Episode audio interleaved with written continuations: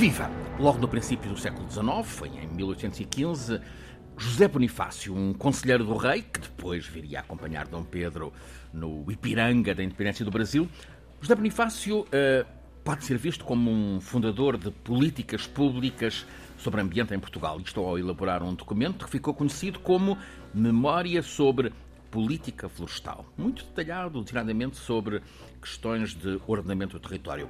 Mas o grande despertar do país para as questões do ambiente, eh, com a multiplicidade de temas que nos traz à qualidade de vida e à emergência climática, acontece apenas quase século e meio depois, com o convite a Portugal para estar presente na que viria a ser a determinante Conferência de Estocolmo em 1972. Começa aí o que a investigadora Luísa Schmidt agora analisa no livro que tem por título 50 anos de políticas ambientais em Portugal. É um tempo de evolução que é relevante percorrermos, analisarmos, e é isso mesmo que vamos fazer nesta edição da Escala do Clima, em que a convidada, num regresso, eh, é precisamente Luísa Schmidt. Está na tradição, cabe ao professor apresentar a convidada.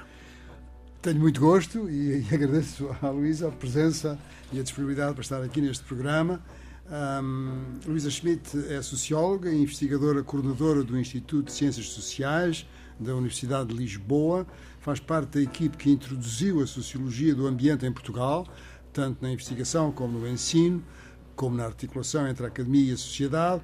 Uh, integrou o grupo de investigadores que criou e montou o Observa, Observatório de Ambiente, Território e Sociedade, que atualmente coordena.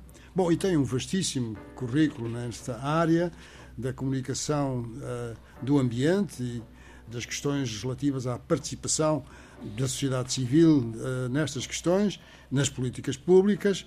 É autora de 20 livros e editora de 8 livros, 70 capítulos, uh, de livro e mais de 50 artigos em peer review. Bom, e tem realmente um, currículo muito extenso e, e, e, vamos eh, ter muito gosto em conversar com, com ela. Claro que sim. Bem-vinda, bem-vinda, Luísa. Uh, estamos, estamos a, uh, vamos observar um tempo que é, uh, que é vibrante, o tempo, esta evolução do ambiente em Portugal desde... A história começa em 72, será assim? O convite veio três anos antes. Eh, a ONU convidou eh, Portugal a fazer-se representar em Estocolmo em 69. Sim, eh, Portugal tinha, estava nessa altura numa certa abertura de regime. Tínhamos entrado Era a Primavera Marcelista. A Primavera Marcelista e, portanto, havia esperança relativamente à sua abertura, à sua modernização e o país que estava afastado dos circuitos internacionais e das grandes uh, conferências internacionais, sobretudo ligadas às Nações Unidas, foi convidado a participar na Conferência de Estocolmo e, portanto, teve que se preparar para isso. Criou então, no âmbito da então GNICT, a Comissão Nacional do Ambiente, Junta Nacional de, Investigação... de Investigação Científica e Tecnológica, a Comissão Nacional do Ambiente, presidida por um deputado da ala liberal. A ala liberal, como sabemos, era justamente um sinal da abertura do país, porque eram deputados com outra.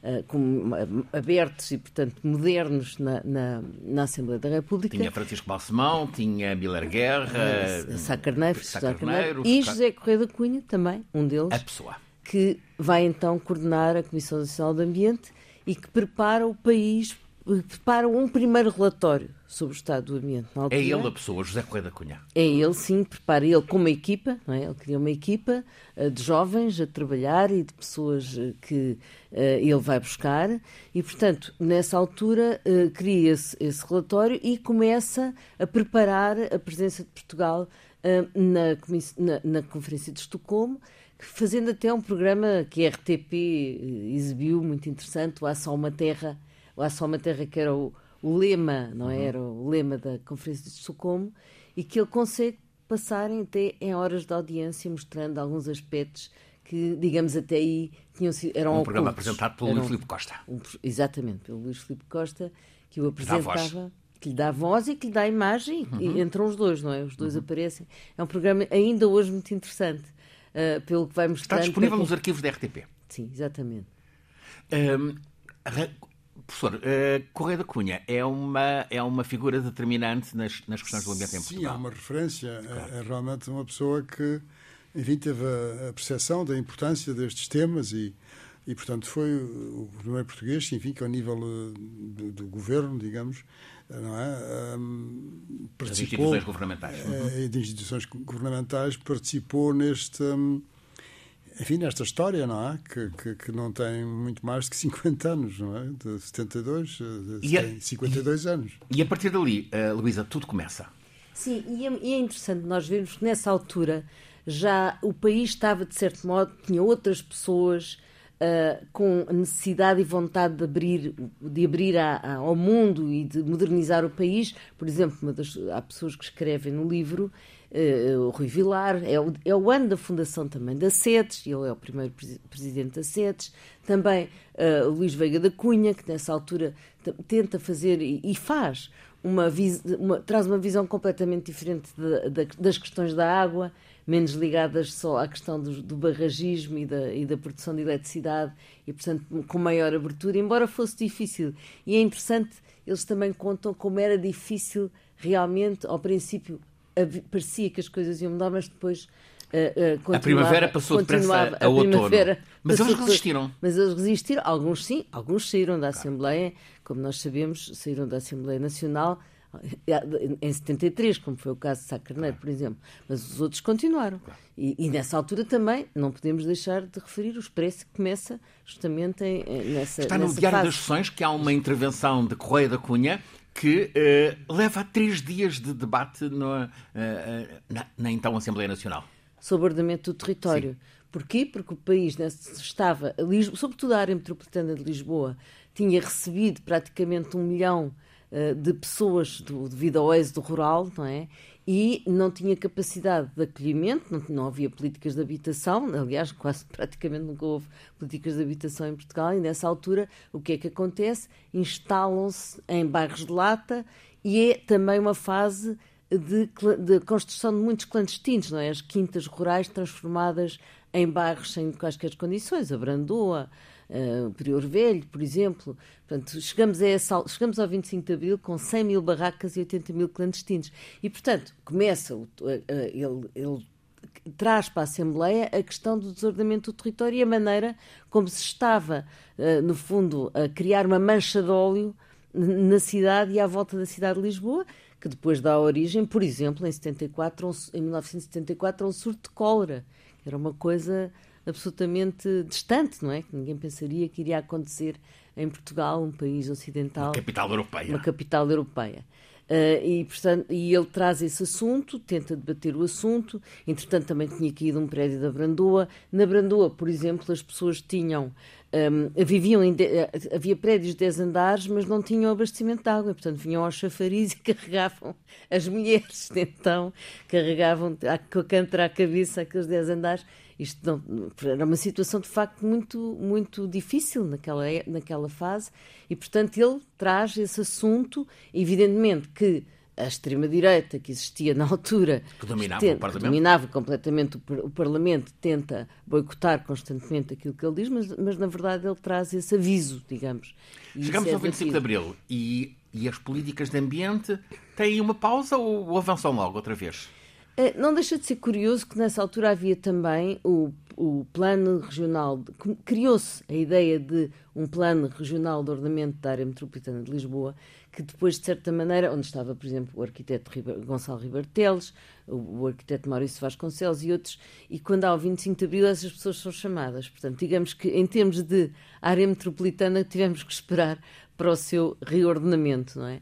Mas é justamente na nova nomenclatura do governo em 1974 que se cria logo a Subsecretaria de Estado do Ambiente, que passa a ser uh, liderada por Gonçalo Ribeiro Teles, o arquiteto Gonçalo Ribeiro Teles. É a primeira vez em Portugal que há na estrutura do governo. É a primeira vez, é a primeira vez. E ele traz dois temas, aliás, vê-se isso também nesses arquivos da, da RTP, do, no, no, programa do Aço Alma Terra. Hum eh, em que ele diz uma, uma, uma questão fundamental prioritária em Portugal é o saneamento básico, porque não havia praticamente 18% dos esgotos estavam ligados a, a, estrutura, a sistemas, não é? E a sistemas, a sistemas de, de, de tratamento e também o abastecimento de água. Havia menos, menos de metade da população que tinha abastecimento de água em casa, doméstico. E, portanto, essa é uma prioridade, mas é uma prioridade adiada. Adiada porque é muito caro. Portanto, eles vão fazendo, de facto, uma prioridade absoluta é acabar com os bairros de lata e fazer aqueles bairros depois ligados àquele OSAAL, que foi aquele grupo de arquitetos que fez uma quantidade, de, fez muitos bairros Portas, de alojamento. Vieira. Sim, os charters, etc. Portanto, uh, fizeram um, um conjunto de... Também.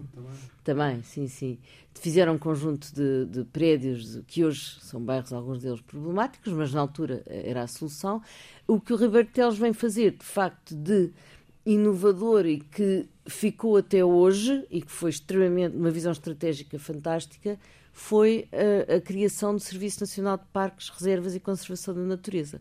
É nessa altura que ele, também já com os estudos que vinham de trás, havia, havia a Liga para a Proteção da Natureza, na altura dirigida por Beata Neves, mas onde também estavam vários cientistas uh, de várias universidades do país, portanto já tinham estudado muito alguns dos locais que depois vêm a ser demarcados como áreas protegidas e parques naturais. Um deles, logo, simbolicamente, era, foi a Rábida, não é? Foi, foi, era um dos que mais tinha E o Serviço de Parques, uh, precursor do atual uh, ICNF, antes ICN. Exatamente. Instituto de Conservação da Natureza. E nos anos 70, logo nessa sequência, portanto, é criado, logo em 75 é criado o serviço, e são logo demarcadas, praticamente até aos anos 80, ficam demarcadas 17 das 27 áreas protegidas que hoje temos, áreas protegidas e parques naturais. É uma evolução determinante essa, Luísa. É absolutamente determinante, porque eh, na altura nós temos que pensar que não tínhamos instrumentos de ordenamento do território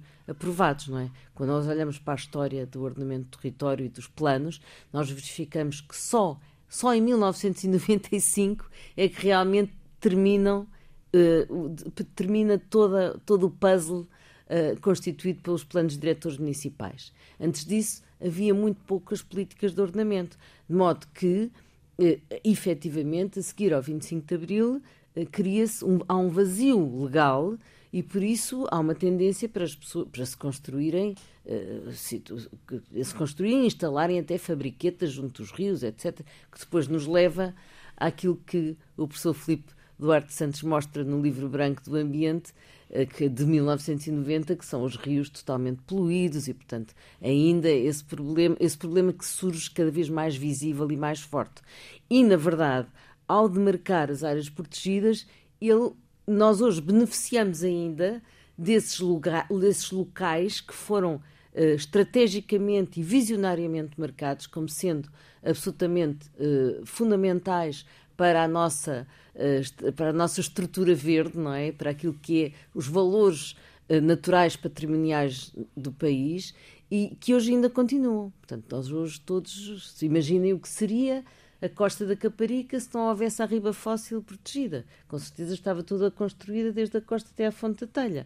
Ou a Riga Formosa, por exemplo, ou outros, muitos outros, ou a Rábida. Portanto, foi estratégico, foi, digamos, uma visão absolutamente uh, excepcional e a quem devemos muito hoje essa capacidade que ele teve na altura de fazer essa, essa, essa demarcação e de criar esses, essas zonas absolutamente estratégicas para a nossa sobrevivência hoje, não é? Professor, é um tempo, é um tempo estruturante, essa, esses anos 70, 80, mais 80 até do que 70, se calhar. Sim, é muito interessante. Eh, eu penso que até talvez seja interessante um, enquadrar uh, aquilo que se passou em Portugal uh, na, nas, questões globais relativamente ao, ambiente e, e, e, da Conferência de 1972, porque a, a, preocupação das Nações Unidas uh, era sobretudo de que estava a, a dar-se um desenvolvimento muito grande a nível mundial, um, aquilo que hoje em dia se chama a grande aceleração, porque eh, depois da Segunda Guerra Mundial eh, e com investimentos, enfim, com a intervenção dos Estados Unidos, eh, mas também com uma muito maior utilização da ciência e tecnologia para o desenvolvimento e, também com vagas de democratização. Um, tudo isso provocou um aumento de bem-estar em muitas regiões do mundo, uh, mas também do aumento do consumo, é? E, e, e a preocupação era, e, evidentemente, um aumento da população. Quer dizer, foi, foi o, o período da história da humanidade em que a população cresceu mais, quer dizer, a taxa de crescimento foi maior, foi precisamente entre a Segunda Guerra Mundial e uh, o século em que estamos. Uh, de forma que as Nações Unidas disseram, bom, quer dizer, temos que tentar compatibilizar esta onda de desenvolvimento, que é positiva, mas, de certo modo, enquadrá-la e ter a perspectiva de que estamos num planeta com recursos finitos eh, e, é preciso enfim, eh, de certo modo, um, ordenar, não é? Quer dizer, este desenvolvimento.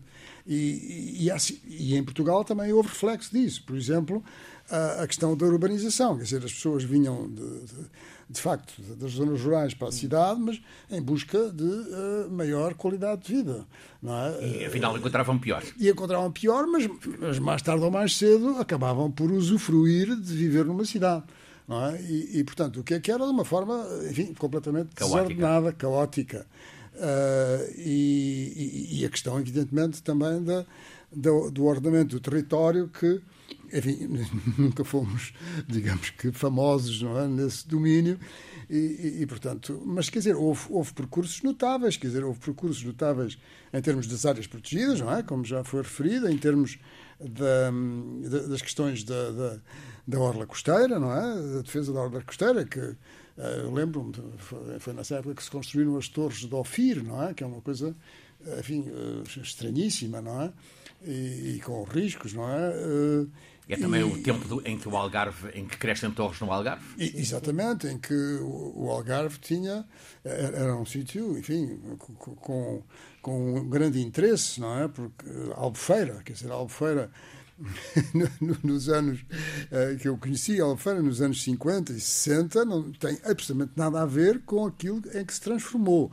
É uma praia calma pescadores. Uh, exato, mas já agora referir que nesse livro branco do ambiente uhum. havia um capítulo bastante extenso sobre alterações climáticas sobre alterações climáticas. Portanto, publicado em 90, creio eu. 90, 90 ou 91. 91, e foi o único 91. livro branco que se fez até hoje. E foi ambiente. o único livro branco que se fez até hoje, apesar, apesar na lei de base do ambiente dessa época estar lá uh, estipulado que uh, era, creio eu, que dois em dois anos, essa, essa memória não me falha. Mas foi o único que foi publicado. Qual era o estado das coisas diagnostic, como, como diagnosticado nesse livro branco? Na altura, como é que estávamos na altura? Estávamos mal? Na altura, enfim, havia coisas que não, não estavam, de facto, ainda havia muito caminho a percorrer, mas uh, estava-se naquela época em que uh, se deu o grande impulso uh, na questão dos recursos hídricos, na qualidade da água, que foi realmente um passo muito importante em Portugal.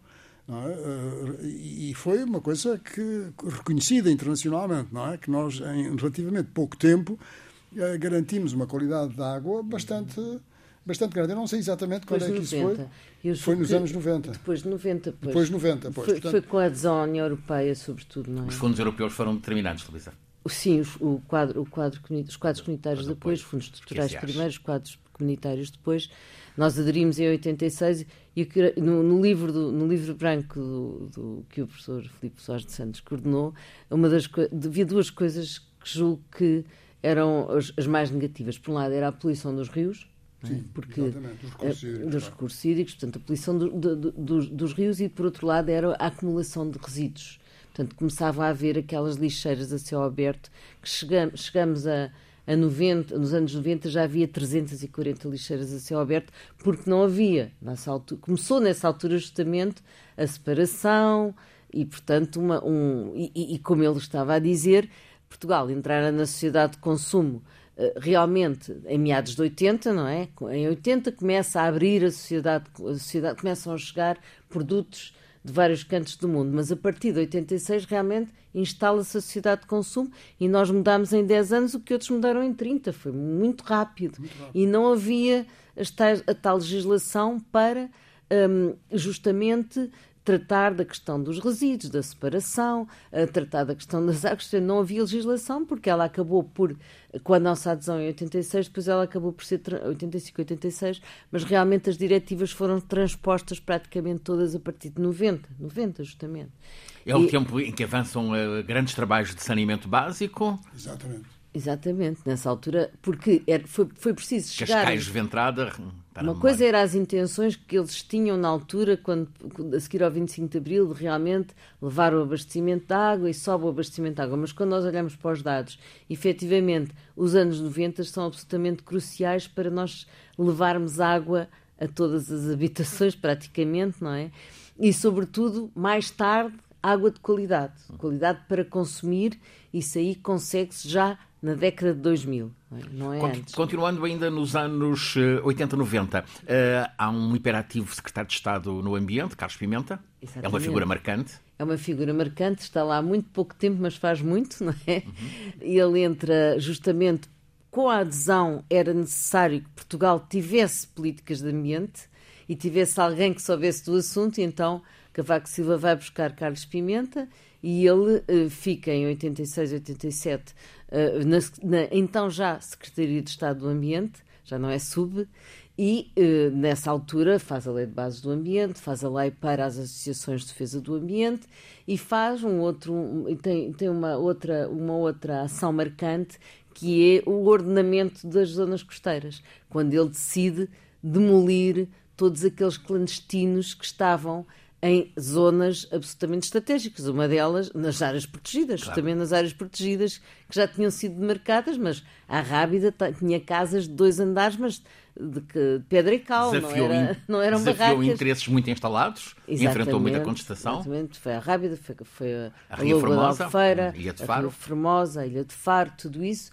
Uh, e, além disso, também começou a, a, criar exigências junto das indústrias. Nessa altura também não havia legislação para a poluição da água, nem do ar, nem nada, e, portanto, torna-se incómodo e, é, e, acaba por ser exportado para Bruxelas. Para, para é também um momento importante, este, este tempo de Carlos Pimenta. Sim, sem dúvidas. Eu penso que isso foi um, um, um exemplo, não é?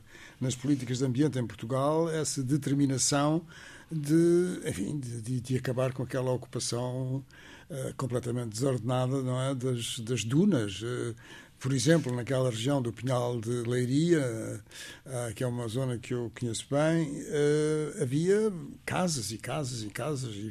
E, foi uma coisa que não foi fácil, não é? demolir aquilo e, enfim, e manter enfim, que as coisas não não, não ficassem violentas, não é? Portanto, foi preciso habilidade e penso que isso foi, foi, foi realmente muito importante. Na Ilha de Faro houve mesmo resistência ativa, foi necessária a intervenção da autoridade marítima e, com energia. E, exatamente. Ele andava protegido, ele andava a certa altura que teve ameaças. Com segurança, claro, é? sim, sim, sim, sim. sim. Uh, em suma, esse é, estamos numa década, apetece dizer, quase extraordinária em relação ao ambiente em Portugal, essa, em que há ainda muitos, em, em que há ainda muito subdesenvolvimento, mas com grande progresso. Sim, justamente com essa, essa, esse impulso extraordinário que a, adesão, a preparação e a adesão à União Europeia criam, não é? Porque uh, era necessário que Portugal transpusesse toda a legislação, todo o quadro que depois levou também ao aumento do quadro administrativo, não é? Nós criámos, nós tivemos uma Secretaria de Estado do Ambiente, depois tivemos a Secretaria de Estado e depois em 1990 criou-se o Ministério do Ambiente e Recursos Naturais. Portanto, foi necessário aumentar com a quantidade de legislação que foi transposta em todas as áreas, não é? Águas, ar, resíduos, ruído, etc. E depois também, do ponto de vista administrativo, foi necessário expandir toda, todas as entidades que tratam destas questões ambientais. Portanto, foram momentos realmente de grande importância e de grande visibilidade para as questões ambientais num país que tinha deixado efetivamente degradar muitos dos seus recursos, não é? E Uma minha tinha... dúvida, nesse tempo a floresta fica negligenciada, fica ao Deus dará. A floresta está lá dentro, não é? Está dentro do país de onde saíram as pessoas. Uh, no fundo há um abandono, há, não sei se o professor Filipe concorda com isto, mas há um abandono uh, do país interior, portanto, uhum. do país rural. Portugal era o museu rural da Europa, não é? Praticamente. E, muitas, e apesar de termos tido uh, o plano de povoamento florestal com, com os Pinheiros Bravos, que foi algo que por si só já tinha expulso muita, muitas das pessoas uh, do, do, do, campo na altura em que se fez, não é? nos anos 50, no início dos anos 50, até os, os, quando os lobos uivam, portanto, os livros que, que, nessa altura se fazem do Aquilino Ribeiro, uh, e, portanto, isso, isso começa então. Mas, justamente, o êxito principal dá-se no, nos anos 60, não é? Para, um milhão vai para a Europa, para a França sobretudo, e outro milhão vem para Lisboa, para a área metropolitana de Lisboa. E, portanto, o abandono que se cria leva a que haja quase um esquecimento da própria floresta, não é? A floresta não, eh, lá, está lá, está a crescer, mas está realmente eh, está continua a ter aquele problema gravíssimo que ainda hoje tem, que são uma série de proprietários eh, que não se conhecem, muitos deles, não é? Mas, mas há ali um abandono efetivamente daquilo que é o Portugal interior e, sobretudo, o norte e o centro, onde há esses grandes, esses grandes extensões de floresta uh, sem, portanto, sem gente, ficam lá umas aldeias e tal. Ainda hoje, nós hoje temos 80% da população portuguesa vive a menos de 50 km do mar e 54% vive a menos de 10 km do mar. Aqui está, então, professor, um problema herdado que subsiste, este problema da floresta. Sim, sem dúvidas. Uh... É uma das questões ambientais em Portugal, uma, uma das questões eh, do ambiente em Portugal. Sim, sem dúvidas. São, é, é uma das questões do ambiente.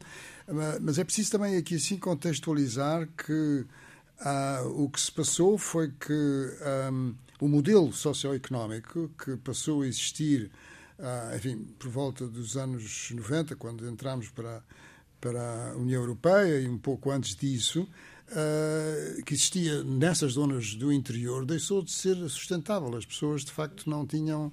Uh, isso não, não, não lhes dava as condições de vida pelas quais elas, elas uh, ansiavam, não é? As suas expectativas, não, não cumpria as suas expectativas. De maneira que as pessoas nessas circunstâncias uh, afastam-se, vão-se embora. De maneira que uh, a floresta vivia muito de uma simbiose entre a agricultura e a floresta que tornava a floresta, quer dizer, que prevenia, não é? Evitava os incêndios florestais, porque era cuidada, porque uh, toda uh, os resíduos florestais eram retirados da floresta, não é? Quer dizer, o mato, etc. De maneira que criou-se um desequilíbrio, não é? E, e, sobretudo na zona centro, como, como disse a, a professora Luísa, que é Uh, pronto, é uma zona muito complexa e, e, depois que nós temos uma certa dificuldade de, somos realmente um país com muitos séculos de história, mas isso está associado também a um certo conservadorismo, não é? Quer dizer, e, e, portanto, as pessoas estão muito ligadas ao seu pequeno uh, território, não é? De que herdaram dos pais e dos avós, e onde têm memórias e tudo, e, e, e isso uh, torna as coisas mais difíceis, uh, as questões do cadastro, as questões das heranças indivisas, enfim, toda essa problemática, e, portanto, temos que mudar um pouco o paradigma. E assim, Luísa, chegamos a este século XXI, preservamos o lince, e, e, e cuidamos da qualidade da água. Retomámos o lince, o lince voltou. Sim, sim.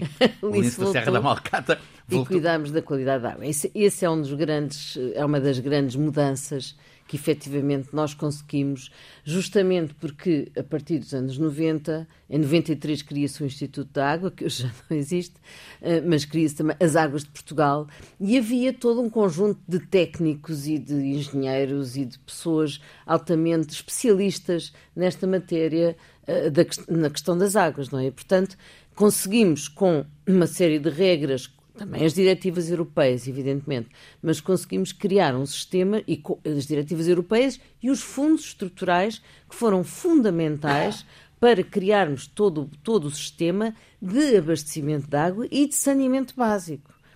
Portanto, isso foi absolutamente estratégico e digamos que essa, essa talvez tenha sido das políticas mais bem, que mais bem resultaram quando nós olhamos hoje para aquilo que foram as mudanças em Portugal. Nós hoje, a partir de 2007, todo o país praticamente pode abrir a torneira e beber água. Isto é um luxo no mundo, no mundo em que vivemos, não é?